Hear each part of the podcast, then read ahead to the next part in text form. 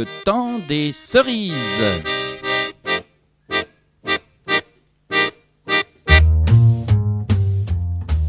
Quand nous chanterons le temps des cerises et guerre rossignol et merle moqueur seront tous en fête. La commune de Paris de 1871 racontée. La folie en tête et les amoureux du soleil au cœur. Quand nous chanterons le temps des cerises, sifflera bien mieux le merle moqueur. Bonjour Sylvain Neveu, Euh, vous êtes ami de la commune de Paris, mais en plus membre du comité du Berry. Et vous avez une particularité, c'est que dans vos intérêts pour la commune de Paris, vous vous êtes particulièrement penché sur une chose euh, peu explorée, la commission scientifique, les sciences et la commune. Alors d'où cela vient-il? Intérêt pour la commune et intérêt pour les sciences. Oui, bonjour. Donc, euh, oui, alors l'intérêt pour la délégation euh, scien- scientifique. Ah oui, c'est délégation scientifique. délégation, oui, euh, commission, c'était, voilà, bon, c'est simplement un petit, Oui, oui. Une petite, une petite di- différence. Donc, euh, oui, la délégation euh, scientifique, donc, euh, est apparue au moment de l'histoire de la, de la commune de Paris. Donc, hein, la commune de Paris commence le, le 18 mars 1871. euh, pour s'achever euh, par la semaine cinglante euh, 72 jours après, euh, autour du 28 mai. Et donc euh, le- la délégation scientifique apparaît au moment du, du 22 du 22 avril. Alors nous qui connaissons la fin de l'histoire, évidemment, euh, donc il restait plus qu'un mois à, à vivre pour euh, pour la commune. Alors cette délégation scientifique, en fin de compte, euh, l'idée était de mettre la science au service de la révolution, tout simplement. Donc c'était une idée du- d'un membre de la commune, le docteur Parizel, qui était pharmacien et pharmacien et, et médecin. Et donc le but c'était de développer euh, des des tas euh, des armes, des réorganiser de façon euh, militaire en utilisant les, les- les- techniques de, de la science. Et là il y avait euh, deux aspects qu'il pensait développer. D'une part l'aspect euh, purement on va dire chimique, hein, puisqu'il était chimiste pharmacien, donc les explosifs notamment. Pardon. Et puis une autre partie qui était très très très discrète qui s'appelait euh, les, des équipes d'électriciens. Et sur ces équipes d'électriciens, malgré 150 ans d'hist- 150 ans d'histoire de la commune, euh, aucun travail n'avait n'a été fait. Voilà, donc euh, j'en ai eu confirmation puisque j'ai eu la chance de communiquer avec euh, l'historien Éric Fournier, donc qui est quand même un, grand spécialiste de la commune de Paris et qui m'a dit effectivement sur les électriciens de la commune de Paris, il n'y a rien. Alors quand on parle d'électricité par rapport à la commune de Paris, le départ c'était de se dire mais qu'est-ce qu'on connaissait de l'électricité ou de ses applications en 1870 Alors je suis moi-même de formation euh, technique. hein. J'ai été, euh, j'ai travaillé dans l'industrie et été euh, professeur euh, d'électricité, d'électrotechnique, et je me suis toujours intéressé à l'histoire des, des sciences et techniques. Et donc, euh, dans un premier temps, bah, j'ai fait un bilan de ce qu'on connaissait en 1870 et en 1871. Et donc, là, en conclusion, il y avait trois grandes, euh, trois grandes applications de l'électricité. hein. Euh, D'une part, c'était le télégraphe. La deuxième chose, c'était la lumière électrique, mais uniquement des lumières réalisées avec des lampes à arc.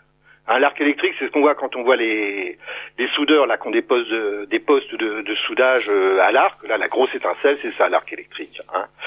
Et la troisième application, c'est ce qu'on a appelé les torpilles, qui sont simplement des, mines, des mines terrestres. On voit ça souvent dans les dans les films où il y a un gars qui a une petite caisse, hop, il appuie sur une sur une manette et puis il y a une mine qui fait voilà un explosif qui fait sauter, notamment justement dans les dans, dans les mines. Et donc il y avait ces, ces trois applications là au moment du siège de Paris d'une part et évidemment repris par euh, la commune de Paris euh, par la suite. Donc voilà, mon centre d'intérêt, c'est de voir un petit peu d'un point de vue, euh, bon, histoire des sciences et techniques, c'est peut-être un bien grand mot, mais voilà, l'influence euh, de la maîtrise technique, technologique, dans une situation exceptionnelle était celle de la commune de Paris.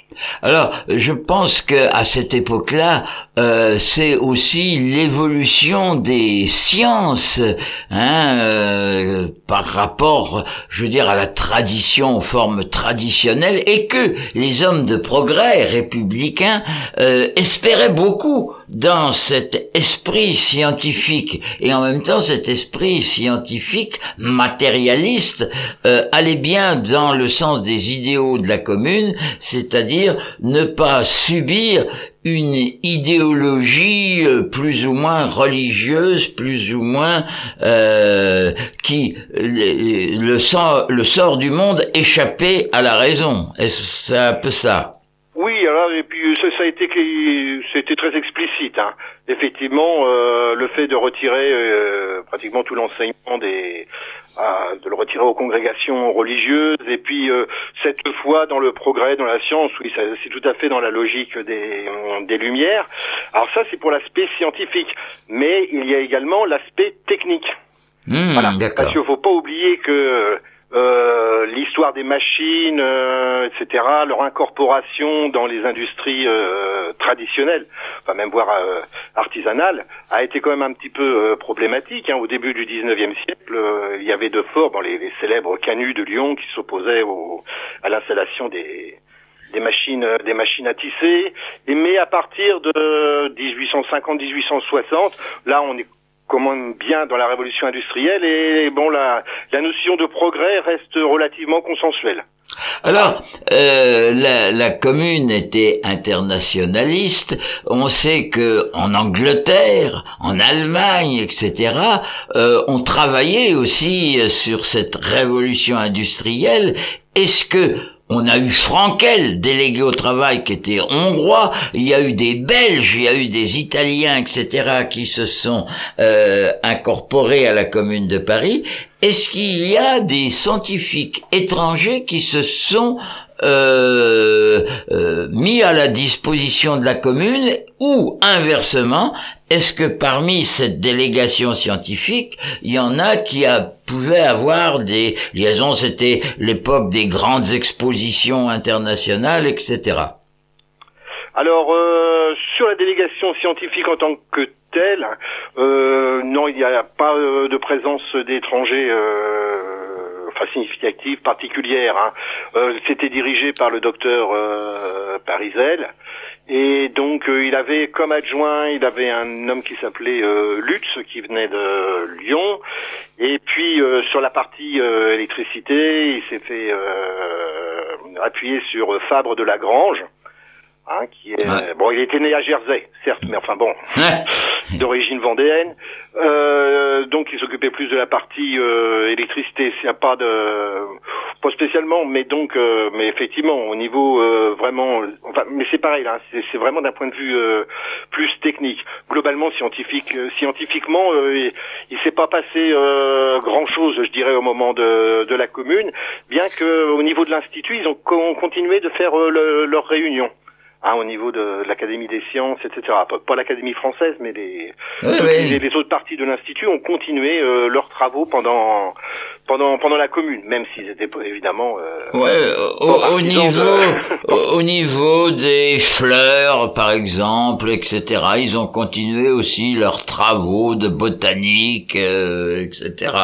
C'est ça un fait. Parce que il y, avait quand même pas mal de, techniciens euh, qui avaient quitté, c'était les francs-fileurs qui avaient quitté Paris pour Versailles euh, pour euh, suivre les ordres de Thiers. Oui, oui, tout à fait. Et puis c'est ce qui est, bah, c'est ce qui a été quand même le, aussi le gros, euh, le gros problème euh, au niveau de, notamment au niveau du, du télégraphe.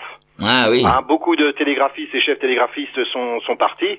Donc euh, le télégraphe a toujours eu du mal à, à, à bien, à bien fonctionner euh, sous le du temps de la, de la, commune de Paris, voire fonctionner vraiment très très mal. Ils ont essayé de former des, des techniciens, enfin des, des télégraphistes. Hein, ils leur proposaient une formation d'une vingtaine d'heures, de trois heures, mais en, à, à cette époque-là, là, on forme pas des gens euh, comme ça aussi rapidement, parce qu'il y a le télégraphisme. Bon, évidemment, il y a l'histoire du code Morse, etc. Mais il y a aussi toute la partie entretien, maintenance du du, du, du matériel. Ah oui. Voilà, et c'est ça que et ça, ça a posé un gros problème.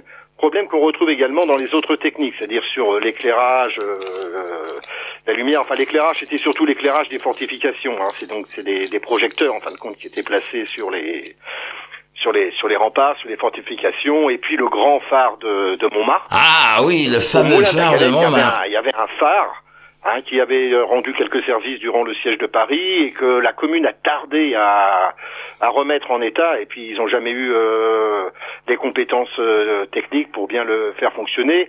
Et en plus, ils avaient comme on pourrait dire, un coefficient d'adversité qui était énorme puisqu'on leur a piqué la lampe, il y en a qui mettaient exprès les, les machines en panne. Enfin voilà, d'un point de vue technique, ça a été un petit peu un petit peu désastreux et également par le par le manque de compétences. Et puis bon, si on prend la différence, euh, par exemple la Poste sous la Commune de Paris a très bien fonctionné avec euh, Albertis. Oui, oui. Donc euh, voilà.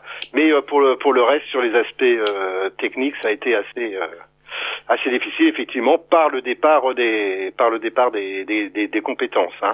Faut pas oublier que par exemple pendant le siège de Paris, euh, tous les tous les postes d'éclairage étaient on les confiait à des profs de physique et aux élèves des grandes euh, des grandes écoles. Ah. Voilà, qui rejoignaient les bataillons de enfin c'était généralement du génie hein, qui Hmm. qui, qui gérait ça.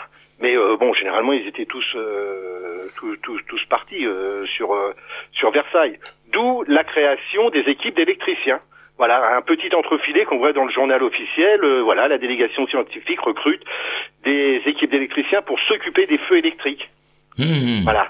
Et là aussi, c'est un petit problème de, euh, enfin, c'est pas un, un problème de vocabulaire, si on veut, parce que quand on parle de feu électrique, euh, on pense l'électricité pour mettre le feu, mais pas du tout. Ce qu'on appelle le feu électrique, c'est tout simplement l'éclairage. Ah, Voilà. d'accord.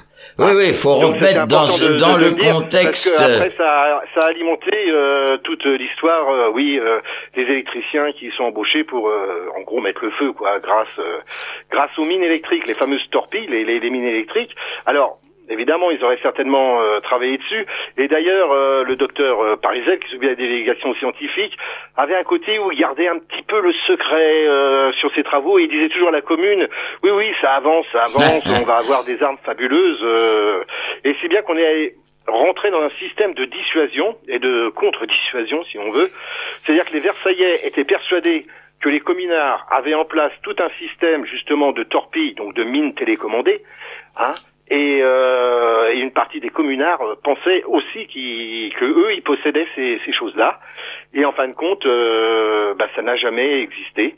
Et d'ailleurs, le dernier, euh, pour dire le dernier message envoyé par le comité de salut public, hein, puisque à un moment de la- dans la commune de Paris, il y a eu la mise en place d'un comité de salut public, avec euh, notamment un célèbre euh, Gabriel Ranvier, qui Ouais, était à. Bougie. Voilà, comme tout le monde le sait. Et donc, euh, ils ont envoyé un télégramme à la délégation scientifique le 22 mai. Donc le 22 mai, c'est- c'est c'est- c'est plié. Hein. Les Versaillais sont déjà dans Paris. Le 23 mai, ils investiront euh, Montmartre. Et donc le 22 mai, à 9h10 du soir, le comité de salut public envoie un message. Les Versaillais sont dans Paris, mais que fait la délégation scientifique Hmm. sous-entendu, ils pensaient que grâce à la science, grâce à la technique, on allait pouvoir euh, se défendre euh, efficacement contre euh, contre euh, l'investissement de, de, de la ville.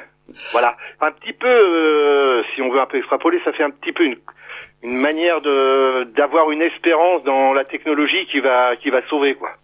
Oui, alors finalement, cette délégation scientifique, la priorité, c'était la guerre civile, la guerre, ou le bien-être par la science? Non, Je non, là, pense que euh, de- devant l'urgence, c'était plutôt euh, défense, euh, défense, non? Oui, voilà. hein, euh, à la limite, les grandes idées sur euh, sur euh, la, la, science, le progrès. Donc, il faudrait plutôt voir ça du côté d'Édouard Vaillant, par exemple. Hmm, D'accord. Mais euh, là, Parisel, c'était euh, vraiment euh, la lutte armée. Hein. Hmm. Voilà, donc ils ont essayé de remettre en place des, des feux grégeois, ils ont fait des expériences, il a mis en place des, des sections de ce qu'on appelait des fusées. Hein. Ah Alors, oui. Maintenant, ça fait rire cette, cette expression des fuséens, mais à l'époque, ça, ça existait. Hein, ça remonte euh, pratiquement au, à la- au Premier Empire. C'est euh, ce qu'on appelle les congrèves. Les congrèves, en fin de compte, quoi, c'est les feux d'artifice. Ça a été inventé par les Indiens. Hein. Espèce de feu d'artifice. euh, donc, euh, ça démarre, sauf qu'au lieu d'envoyer des belles bleues et des belles rouges, bon, ça explose et ça incendie.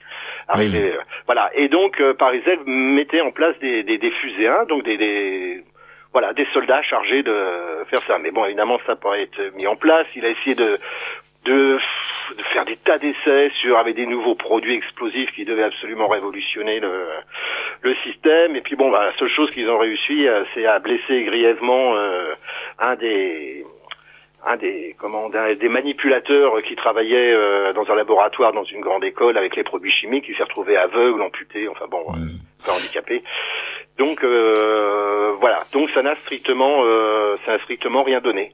Alors, vous avez parlé de télécommander, mais euh, c'est un peu quand même à- avec un fil, non, pour les torpilles, les Oui, oui, mines. oui, pour les torpilles, oui, oui, c'est très. Euh... C'est ce qu'on voit euh, souvent dans des films, d'ailleurs dans la septième compagnie, hein, Alors, où, ils, bon, où avec la où tirent des fils. Voilà, il y a, il y a- il y a deux manières. Hein. Soit on prend une mèche, on met le feu à la mèche, et puis euh, la mèche, euh, voilà, elle suit son cours, elle va, et euh, au final, elle va faire exploser la, la mine. Soit on envoie une impulsion électrique, et l'impulsion électrique, en bout de course, va créer une, euh, comment, une, une étincelle. Ouais. Et cette étincelle est suffisante, parce qu'en fin de compte, c'est du feu, une étincelle, hein, c'est une concentration énergétique, qui, elle, va mettre le feu justement aux explosifs. Ah, voilà. C'est une autre euh, technique. Et ça, c'était assez, euh, assez bien maîtrisé. Euh, ça a été utilisé pendant la guerre de Crimée et puis euh, également euh, dans la guerre, euh, pendant les guerres de, de l'opium, par les troupes franco-britanniques, notamment en 1860 quand ils sont arrivés, voilà, avec la mise à sac du palais, du palais d'été. Mhm. Et, euh, bon, ça, ça a été, c'était relativement, euh, c'était relativement maîtrisé, sauf que ça restait quand même fragile et il fallait vraiment des bons techniciens. Et le, le problème, c'est que même pendant le siège de Paris, ils ont eu des gros soucis. Ils ont fait, à un moment, ils faisaient un essai et il y a eu un accident. Et il y a eu, euh, il y a eu des morts, euh, c'est-à-dire un, un gars qui a fait un court-circuit, quoi, en gros, et puis euh, il a fait sauter une mine sans le, sans le faire exprès. Donc ça, c'était, avait peur des mines. c'était avant la commune, pendant le siège de 70. Oui, oui, pendant le siège de Paris, c'était passé, c'est ce qu'on appelle euh, l'incident de, de Sablonville, Mhm. euh, porte des Sablons là, du côté de Ouais, ouais, la porte Maillot là, porte Maillot et Agnières, et euh, donc euh, voilà, et donc après ils ont dit euh, non, non, on, va euh, essayer de, limiter tout ça, et évidemment au moment de l'investissement de la ville par les pas l'investissement, de la capitulation de la de la ville, les Prussiens ont demandé évidemment à ce que tous les, toutes les armes étaient ont été annihilées, si bien qu'il restait plus grand chose au moment de la Commune de Paris. Ah, voilà, Et aussi, ils ont oui. cru qu'ils pourraient redémarrer euh, ça. Il semblerait que Dombrovski, donc le général euh, Oui. communard qui euh, s'est battu à Agnières, a tenté de faire sauter une mine euh, comme ça d'un point de vue électrique, comme on va dire. Et mais seulement il n'avait pas la pile qu'il fallait, donc il réclame à corps et à cri euh, des piles. Alors il s'adresse au télégraphe, mais bon. En fin de compte, c'était c'était déjà plié d'avance. Quoi. Ils, ils arrivaient plus à, à gérer parce que les piles à l'époque, bon, c'est en gros c'est deux matériaux, hein, et puis on- il y a de l'acide dedans. Et donc faut gérer tout ça, quoi. Gérer l'acide, recharger, on rechargeait les piles en remettant de de l'acide, en changeant les matériaux. Ça demandait beaucoup d'entretien et beaucoup de maintenance. Hein. Mhm, D'accord. Donc euh, et tout ça, euh, la, la, la commune n'a pas Pas eu le n'a- temps. n'a pas eu le temps, n'a pas euh, n'a pas n'a pas été prête. Hein. Puis euh, il manquait évidemment des il manquait des, des compétences. Mais c'est vrai que s'ils avaient pu remettre en place euh, les mines et qu'ils avaient miné réellement, euh, ça aurait bon, je sais pas si ça aurait changé sur le sur long terme. hein, on va pas faire euh, du chrony, mais euh, voilà, les- l'investissement de Paris, à mon avis, aurait été euh, quand même très très très ralenti. Alors, vous avez évoqué thèse pour la poste. Les, les télégraphes, alors, est-ce qu'il y a eu, euh, est-ce que thèse a pu y penser au télégraphe ou Ah, c'était effectivement la délégation scientifique? Alors non, parce que euh, on n'était pas à l'époque des postes euh, et télégraphes. Eh ben oui, c'est pour ça que je vous dis ça, moi. Euh, non, non, les télégraphes étaient complètement indépendants. Hein. Et là, c'était euh, pratiquement, euh, il était sous la coupe des des des, des, des- des militaires. Hein. Et euh, ils ont eu des, il y a eu plusieurs personnes qui s'occupaient du télégraphe, mais ça ça a pas fonctionné quoi. Là, c'était euh, il y a une grande une grande partie d'improvisation, euh, d'incompétence euh, aussi quoi. On, le- voit bien quand il, euh, par moment, euh, ça marche tellement peu que ils sont obli- obligés d'envoyer un, un courrier à cheval, quoi, pour aller transmettre les ordres qu'ils voulaient envoyer par télégraphe, quoi. Hmm, Donc, euh, mais néanmoins, il y a eu des, des héros qui sont assez euh, inconnus. C'est-à-dire que euh, le télégraphe euh, fonctionnait aussi sur les postes, euh, sur les postes avancés, par exemple sur le, sur les forts, les forts d'ici, forts d'Ivry, etc. Et euh, donc il y avait des, des, des, des ouvriers, quoi, télégraphistes, qui tiraient les lignes de télégraphe sous, euh, sous le tir des Versaillais et des obus. Hein. Hmm, hmm, d'accord. Voilà. Voilà, tout des, euh, pour essayer de, euh, évidemment, puisque la transmission d'un ordre par télégraphe, euh, c'était quand même très, très rapide, mais bon. D'ailleurs, il y a, y a un, comment, un commentaire du télégraphiste de, de Dombrowski, hein, donc le général dont on a parlé tout à l'heure, et Dombrowski dit euh, qu'en fin de compte, l'électricité, euh, ça, ça, ça, ça nous embête plus que ça nous avantage. Hmm. Voilà. Alors, euh, est-ce que vous avez pu examiner dans euh, les conseils de guerre, parce qu'on a parlé des pétroleuses qui mettaient le feu, etc., est-ce que dans les comptes rendus des conseils de guerre, on a pu faire allusion pour certains à leur euh, euh, visée justement guerrière par la science, euh, par les torpilles, etc. Ah oui, oui, oui, oui, complètement. Oui, oui, oui, ça, ça existe. Alors, euh, d'une part, il y a le... Et puisqu'il y a quand même un jugement pour Parisel, même si Parisel a réussi à s'enfuir hein, le, le, le 21 mai. euh, Tant il- mieux. Voilà, il réussit à, il réussit à s'évader. Euh, et puis euh, donc il est, il est quand même jugé. Et puis il y a tous les gens qui gravitent autour, tous ceux qui ont tourné autour de la délégation scientifique, qui sont vraiment interrogés pour dire mais alors voilà les torpilles, mais alors c'est quelles sont en gros, enfin voilà. Et puis il y a la autour de Parisel, il y a un homme qui était plus, qui était carrément espion, euh, espion versaillais, enfin qui, qui sabotait tout le travail, qui s'appelait Barral de Montaut. Et, euh, et lui, il a incité Parisel à essayer de faire des choses absolument euh, phénoménales, de commander des mines avec euh, des claviers de télégraphe, Ah. euh, des choses comme ça. Enfin, c'était euh, et donc euh, il a été interviewé, euh, interviewé, non, interrogé au moment des des conseils euh, de guerre. Mais bon, lui, c'était plutôt pour valoriser son action que par rapport à ce qui s'était euh, ce qui s'était fait, quoi. Hein qui a pu Alors- être fait ré- ré- réellement. Donc euh, oui, oui, euh, ils en parlent, ils parlent même des électroaimants, enfin des manières euh, un petit peu, il y a même des choses un petit peu techniques qu'on peut qu'on peut trouver. Alors, le génie que vous avez eu, Sylvain, il faut bien le dire, c'est que pédagogiquement, pour expliquer euh, cette situation de la délégation scientifique, vous nous avez fait profiter lors d'un bureau élargi que nous avons tenu à Rezé, vous avez fait des expériences euh, pédagogiques, hein, euh, vous avez fait le prof de physique, physique, chimie, etc. Euh, comment c'est venu cette idée de vulgariser euh, ceci pour nous montrer les efforts. On, avait l'impression, nous, d'être des communeux euh, euh, qui participions aux recherches scientifiques. Euh, bravo au niveau des, de l'idée pédagogique. Comment c'est venu ça Alors bon, merci pour les félicitations d'abord. Ah bah oui. Euh, disons que J'ai encore jamais bah, vu ça en France. Bah c'est toujours le problème quand on parle d'histoire des sciences, histoire des techniques. euh, bon, euh, c'est bien de temps en temps aussi de retomber sur le terrain et de montrer réellement ce qu'étaient euh, les, les matériels utilisés et les problèmes que ça pouvait euh, susciter. Hein. Donc effectivement, j'ai fait donc euh, plusieurs euh, plusieurs petites manips. Donc déjà la construction d'une pile pour montrer comment étaient constituées les piles à l'époque. Et là, on voit tout de suite que ça pose des problèmes, notamment au niveau euh, au niveau entretien. Faut mettre de l'acide. Enfin bon, on n'a que les piles hein, comme source d'énergie, sauf ponctuellement, et à, Paris, il y a eu que le phare de Montmartre, qui était alimenté par une génératrice. Ça venait de sortir les génératrices euh, électriques, hein, en gros des, des, grosses dynamos de vélo. Hein. Donc c'est important aussi de voir comment euh, on avait ça, parce que qui dit génératrice, comme euh, comme les roues d'un vélo, euh, faut l'entraîner. Et pour ça, on a la machine à vapeur.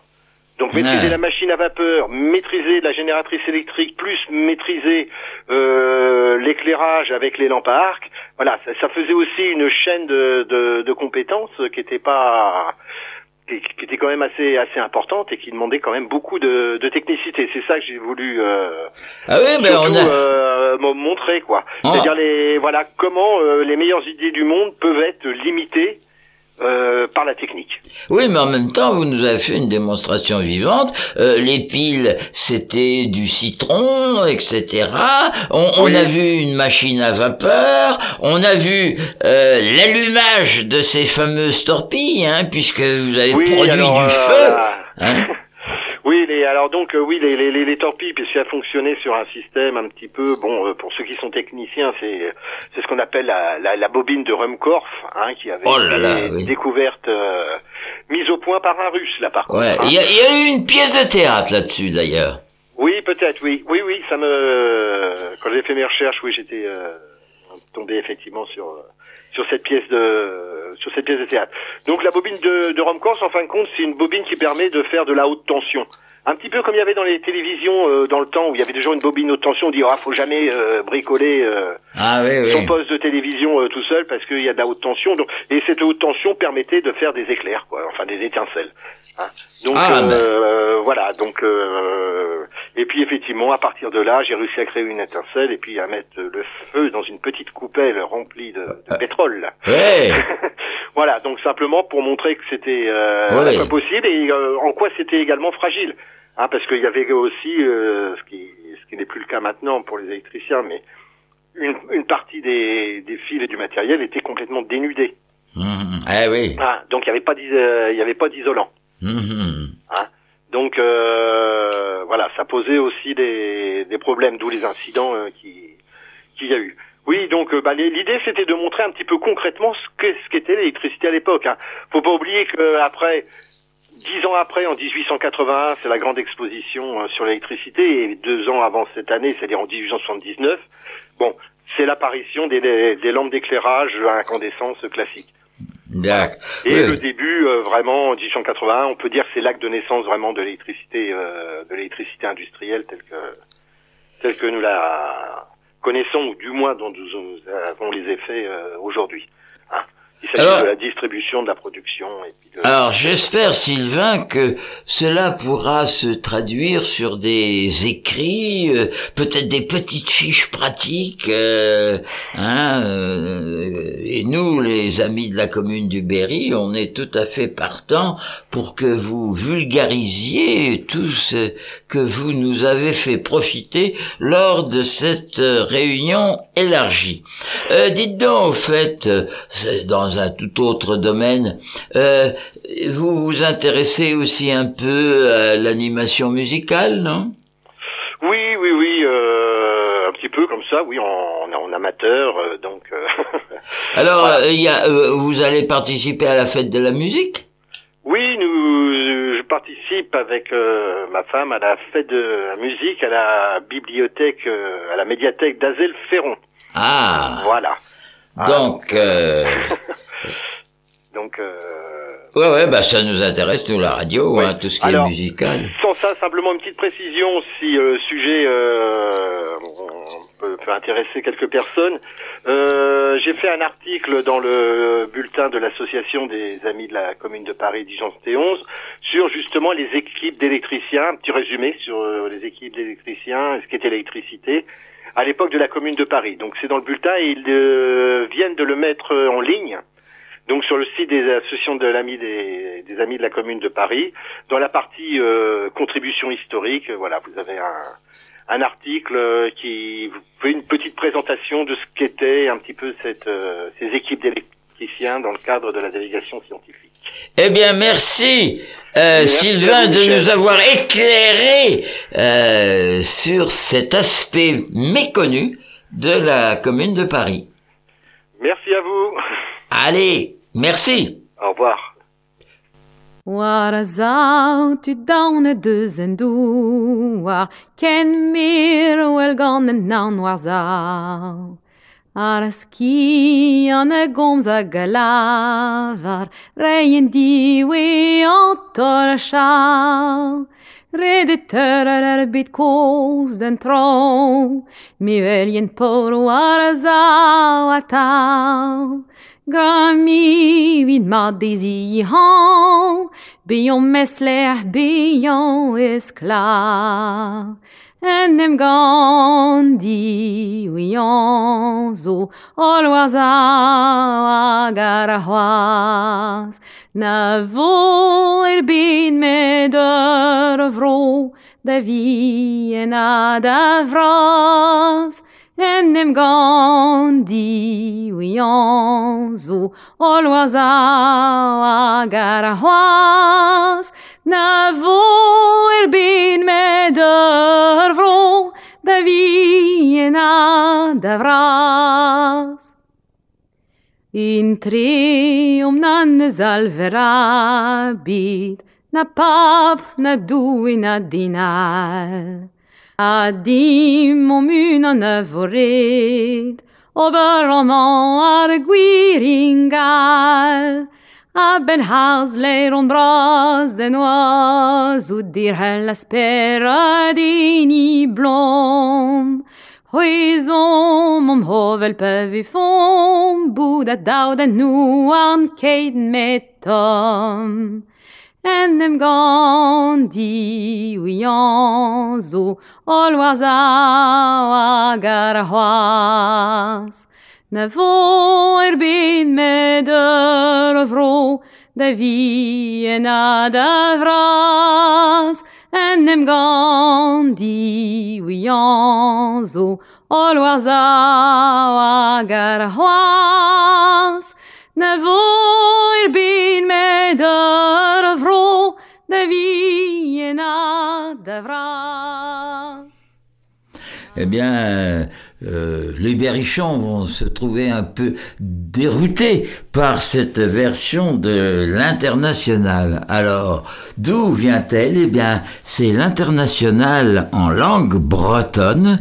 Oui, oui, alors que les Bretons ont fait énormément de mal euh, aux communards, hein, puisque Thiers a envoyé les régiments bretons plutôt traditionnellement catholique et euh, anti-communard, euh, il y a quand même des coins de Bretagne euh, bien républicains.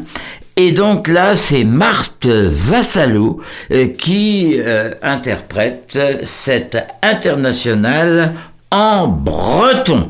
On dit souvent pour rigoler, ah oui, euh, hein, euh, je vais ch- chanter la Marseillaise en breton. Eh bien là, vous l'avez, l'international en breton. Euh, tout à l'heure, euh, Sylvain Neveu a évoqué euh, les publications des amis de la Commune de Paris à l'échelon national. Le numéro 94 euh, est paru pour le deuxième trimestre. Nous arrivons d'ailleurs en fin de deuxième trimestre. Nous préparons le numéro 95 euh, où il y a eu des interventions comme chaque trimestre du comité Berry puisque nous travaillons euh, en société historique euh, pendant toute l'année depuis euh, les célébrations sur Édouard Vaillant, naissance et décès, ou sur Gabriel Ranvier, par exemple, les 7 et 8 juillet. Le 7 juillet, c'est la journée de la cerise, et euh, notre ami Bernard Capot viendra à Bougie, lieu euh, de naissance de Gabriel Ranvier. Euh, pour dédicacer son ouvrage euh, sur Catherine B, une communeuse berrichonne, euh, à la nouvelle, il faut sous-entendre, à la nouvelle Calédonie. Et puis le 8 juillet, c'est l'anniversaire de la naissance de Gabriel Ranvier.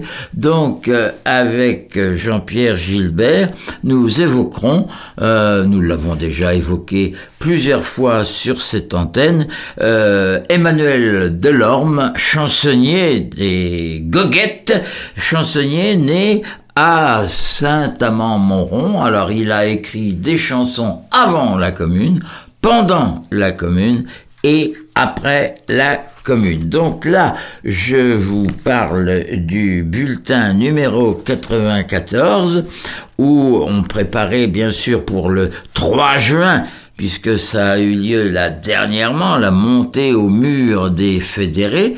Sur la partie histoire, eh bien, euh, on a évoqué là les électriciens, la commission scientifique. Dans ce bulletin euh, 94, on évoque les aérostiers de la commune, euh, notamment le gonflement d'un ballon le 21 avril devant l'hôtel de ville, c'est-à-dire juste le jour où les Versaillais entrent dans Paris. Et puis, il y a euh, un article historique également, les trois frères Houlier, avec un H insurgé de la commune, détenus sur les pontons de la ville de Brest, dans la rade de Brest, Jules-Émile Houlier, qui était né en 1824 à Honfleur, euh, l'autre est né à Ingonville Ingouville étant Seine inférieure à l'époque, donc Seine-Maritime maintenant, et puis l'autre frère, Albert Houlier, qui était né au Havre, également donc euh, qualifié de Seine inférieure. Et puis il y a également alors un article dont je suis l'auteur, le serment de Gabriel Ranvier.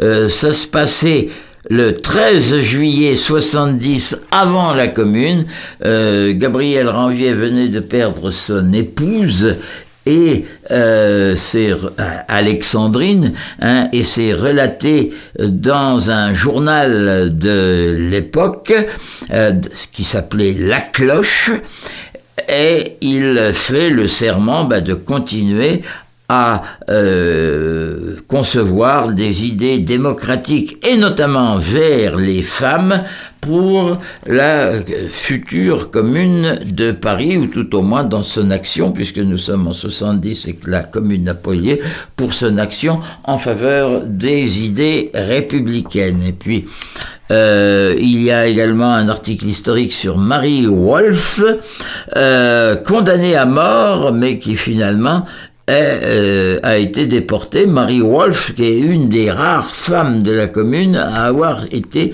condamnée à mort. Et puis donc, euh, il y a dans ce bulletin les comptes rendus de la vie associative, le service de bibliothèque au Centre national des Amis de la Commune, notre avis associative du comité Berry, les nouvelles de, de Dieppe, les Amis de Benoît Malon, communard dans le 13e arrondissement, euh, et puis également le 18 mars à Liège, le comité sartois euh, qui a visité Saint-Denis. Et puis, euh, malheureusement, comme dans toute vie associative, et il faut dire que l'association des amis de la commune, heureusement, a de nouveaux adhérents jeunes, mais nous sommes obligés de quelquefois faire des articles hommages. Euh, Rémi Barbier, qui faisait partie du comité Val-de-Loire, et malheureusement, nous, le Berry endeuillé, puisque on évoque Michel Gouverner, notre secrétaire fondateur, et puis euh, mon ami cher, Nicole Pinglot. Et puis il y a également euh, les traces des, des communards dans le 11e arrondissement. Le 11e arrondissement qui a une activité assez importante au niveau de, du comité euh, nationale, euh, faut rappeler que dans ce 11e arrondissement, c'est la place Voltaire qu'on a brûlé la guillotine symboliquement hein, dans ce quartier. On évoque également le samedi 27 mai 1871 et puis ensuite il y a des notes de lecture euh, sur différents euh, livres parus qui ont pour thème euh, la commune de Paris, quelquefois sur un temps long, par exemple le livre La France contre le monarque de l'an 1000 à nos jours, de l'an 1000 à nos jours, rendez compte, c'est bien le temps long, hein. Et puis il y a également un livre Renoir et Rigaud une amitié. Il s'agit bien sûr du peintre Renoir et de Raoul Rigaud, euh, qui fut euh, un acteur de la commune de Paris. Allez, on va euh, prendre une autre page musicale. Sans doute, mon amour, on n'a pas eu de chance. Il y avait la guerre et nous avions vingt ans. L'hiver de 70 fut hiver de souffrance et pire la misère en ce nouveau printemps.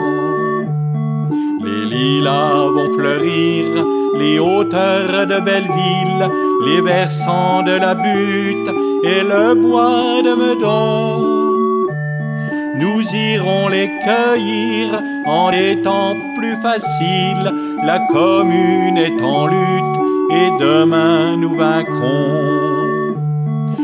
Avons entendu la voix des camarades, les Versaillais infâmes approchent de Paris. Tu m'as dit avec toi j'irai aux barricades, la place d'une femme est près de son mari. Quand le premier de nous est tombé sur les pierres en dernière culbute, une balle en plein front. Sur lui tu t'es penché pour fermer ses paupières, la commune est en lutte et demain nous vaincrons. Ouvriers, paysans, unissons nos colères, malheur à qui nous vole en nous avilissant. Nous voulons le respect et de juste salaire et le seuil des écoles ouvert à nos enfants. Les valets des tyrans étaient en plus grand nombre, il a fallu nous rendre, on va nous fusiller. Mais notre cri d'espoir qui va jaillir de l'ombre, le monde va l'entendre et ne plus l'oublier. Soldats, obéissez aux ordres de vos maîtres, que l'on nous exécute en nous visant au cœur. De notre sang versé, la liberté va naître, la commune est en lutte et nous sommes vainqueurs. Eh bien, c'était Michel Bellogis sur cette chanson de euh, Jean-René Cossimon. Il y a une publication, Le temps des cerises, de... Euh, c'est énorme, 624 pages de poèmes, ça s'appelle Le temps des cerises et c'est une épopée de Volito. Volito, c'est le nom d'auteur d'un de ces poètes en cinq parties, 60 chants, C-H-A-N-T, avec euh, plusieurs parties, prologue du combat, l'insurrection, l'œuvre de la commune, bien sûr, la lutte et la semaine sanglante. J'ai choisi de vous prendre un extrait, bien sûr, parmi ces 600 et quelques pages. C'est la journée du 28 mars. Issu des entrailles de la cité, les Parisiens ont envahi la place. Oh, magistrale et sainte populace. Deux cent mille accourus spontanément, deux cent mille joyeux et véhéments, venus de toutes parts, de Popincourt à l'enclos Saint-Laurent, du Luxembourg au Grand Caillou, ou de Ménilmontant au but Montmartre ou Chaumont. Autant de lieux choisis d'assemblées ouvrières, autant d'industrieuses poudrières. Il fait si beau. Une estrade est dressée devant l'hôtel de ville, en vue, laissée à quai, tel un vaisseau attendant l'heure de son départ, déployant ses couleurs à l'avant de la proue et rassemblant ses, ses prochains serviteurs dans un troublant accord. Le buste de la République paraît de rouge, affirme sans réplique, face aux restaurateurs de monarchie, les volontés de la ville affranchie qui parle haut et croit à ce futur si désiré qu'il semble par nature inéluctable. Oh, naïf et profond credo, n'en souris pas. Qui sait, au fond, ce qui sera? Le présent trône en gloire en cet instant.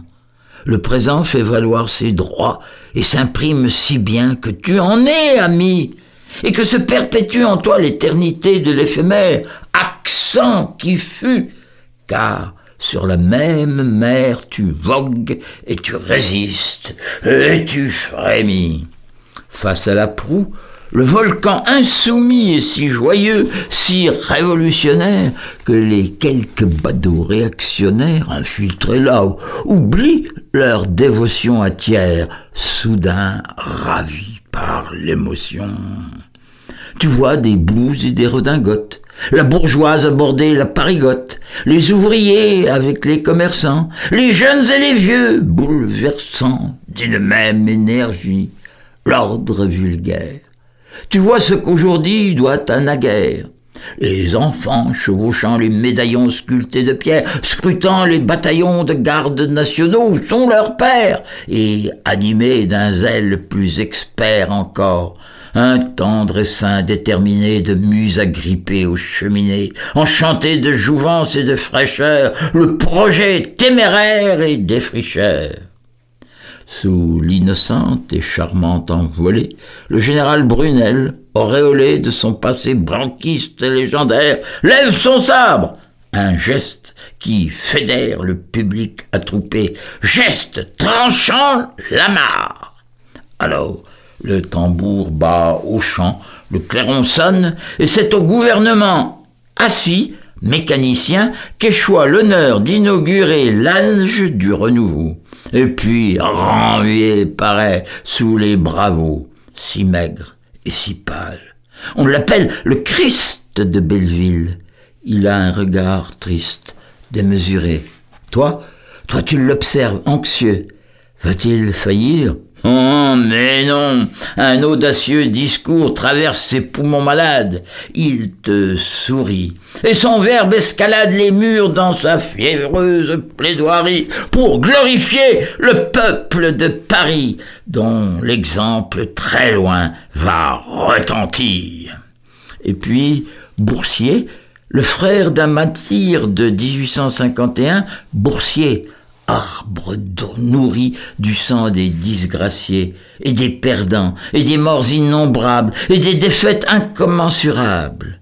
Boursier lit, maintenant, de chaque élu le nom, d'une voix ferme et résolue, et pour autant, on ne l'entend qu'à peine parmi les cris paradoxales aubaines qu'on prend le bien d'élans inespérés le dessin humain régénéré dépasse l'égoïsme des personnes pour éclater. Et la foule frissonne, revendiquant un avenir voulu, lorsque le gouverneur assis conclut enfin Au nom du peuple, la commune est proclamée. Alors, chacun, chacune, intimement, sans qu'il ait citoyen d'un monde à inventer, et c'est combien chaque voix compte, et combien nécessaire est tout engagement juste et sincère. Oh, solennel instant, rouge drapeau, canon, tambour, retraites au flambeau lorsque viendra la nuit, au chant d'éclairs des baïonnettes insurgées, colère et joie mêlée. Entends, ami, entends Jules Vallès accueillir le printemps. Quoi qu'il arrive, désormais nous sommes payés de ces vingt ans subis, somme illégitime, idiot et douloureux. Si nous voulons, nous pouvons être heureux, et douceurs-nous plus tard être immolés, notre génération est consolée d'avoir au moins vécu jusqu'à ce jour si plein de vérité et de bravoure. Compagnon de misère, ancien proscrit, toi qui as comme moi les cheveux gris, embrasse-moi, fidèle camarade. Et toi, qui joues au cul des barricades, marmot, viens, viens, que je t'embrasse aussi. Gamin, après tant de péripéties, tu peux me croire, on te l'a sauvée belle. Tu aurais pu grandir pauvre et rebelle, regarde-nous vaciller dans le sang des répressions, crever en croupissant. Eh bien, tu vois, un autre monde vibre, fils des désespérés, tu seras libre. Bref, tout ça prouve aux combattants que Marianne a la peau brune, du chien dans le ventre, et qu'il est temps de crier Vive la commune! Et ça prouve à tous les Judas que si ça marche de la sorte, ils sentiront dans peu nom de Dieu que la commune n'est pas morte. Ils sentiront dans peu nom de Dieu que la commune n'est pas morte.